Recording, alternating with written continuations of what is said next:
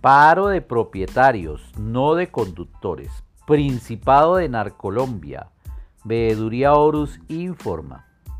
A la par con el anuncio del paro de taxistas, se pronunciaron las asociaciones de conductores de taxi, dejando en claro que ellos sí están de acuerdo con la normalización y legalización de las plataformas. Lanzaron el gran grito de independencia y libertad en contra de la explotación laboral de la manipulación del transporte a través de cupos, o lo que es lo mismo, no a los mafiosos negocios que hay en el sistema de transporte entre comillas legal.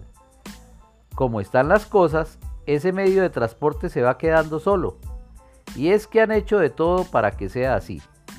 No apoyaron el paro nacional, le reclaman a Duque el apoyo que le han brindado reconociendo que hacen parte del problema actual que el pueblo tiene con el gobierno. Felicitaciones a los conductores que impide ser propietarios de un vehículo de transporte, que empiezan a darse cuenta de la enorme oportunidad que significa la democratización del transporte, que se da precisamente a través de una modernización de la prestación del servicio.